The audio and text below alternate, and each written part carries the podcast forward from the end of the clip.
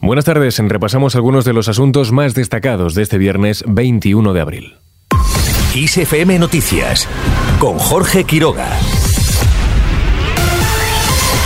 España tiene ya dos aviones militares en Djibouti para evacuar a españoles de Sudán en cuanto haya oportunidad, según ha informado el ministro de Exteriores José Manuel Álvarez. Le confirmo que hay aviones militares españoles del ejército, estoy en contacto con la ministra de Defensa, preposicionados en Djibouti para poder entrar en Jartum o lo más cerca de Jartum que sea posible y evacuar a nuestra colonia. El ministro indica además que se está tratando de concentrarlos a todos en la embajada con vistas a su eventual exfiltración. Además, junto a su homóloga alemana, Annalena Baerbock, realiza un llamamiento a las partes enfrentadas para aceptar un alto el fuego y permitir tanto la evacuación como la entrega de ayuda humanitaria. Más temas. Pedro Sánchez pide a Juanma Moreno que rectifique sobre Doñana. El presidente del gobierno ha reclamado al líder de la Junta Andaluza que escuche a la ciencia y salga de su enroque de arrogancia y soberbia. Le digo al presidente de la Junta de Andalucía, a la derecha española y en particular a la derecha andaluza, porque a la ultraderecha española evidentemente no podemos decirle nada que no tienen ninguna legitimidad, aunque tengan mayorías absolutas en el Parlamento de Andalucía, para cargarse un tesoro como es Doñana, que rectifiquen, que salgan de su enroque de arrogancia y de soberbia, que escuchen a la ciencia, que cumplan con la legalidad europea y que echen atrás este auténtico atropello a un paraíso de Huelva, de Andalucía, de España y de Europa. Mientras Juanma Moreno anuncia que se reunirá con el comisario europeo de Medio Ambiente, el presidente de la Junta asegura que modificará todo aquello que diga Europa tras conocer un escrito de la Comisión Europea en la que dice que su iniciativa sobre el regadío del Parque Natural podría contravenir la legislación medioambiental comunitaria. Vamos con otras cuestiones. Tezanos pide a PP y Podemos deportividad respecto a los resultados del CIS. El presidente del Centro de Investigaciones Sociológicas ha defendido el rigor del barómetro y ha solicitado a ambas formaciones que asuman los resultados de la encuesta. Recordemos, los populares bajan a una estimación de voto del 26,1% y los morados quedan por debajo de sumar con un 6,7%.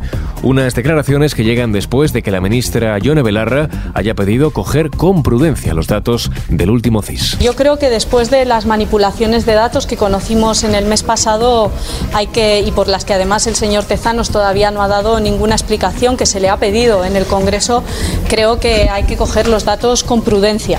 Eh, yo quiero cogerlos así y creo que en cualquier caso lo que queda en evidencia es que para revalidar el gobierno de coalición eh, sería una buena noticia que hubiera cuanto antes un acuerdo de coalición entre Podemos y Sumar.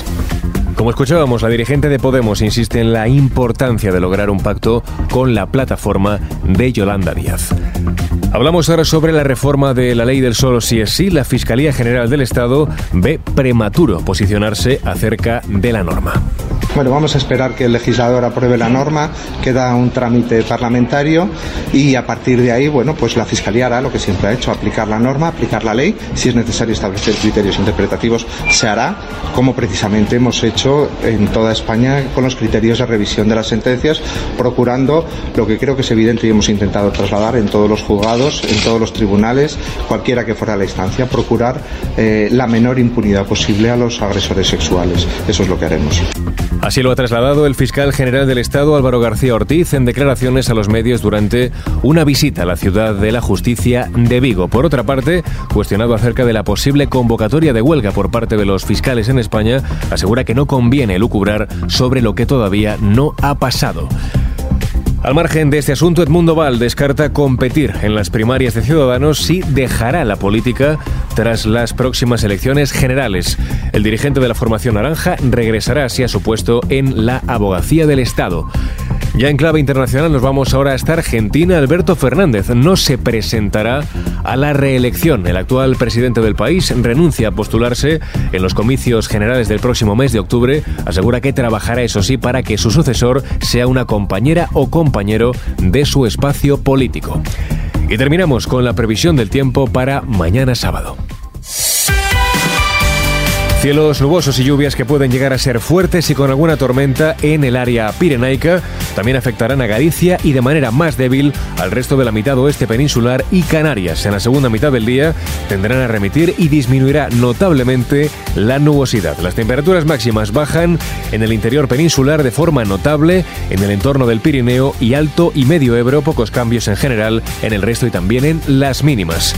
Así con el tiempo lo dejamos. Gustavo Luna estuvo al frente del control de sonido. Ya sabes, la información continúa actualizada en nuestro podcast y en los boletines de XFM. Buenas tardes y feliz fin de semana.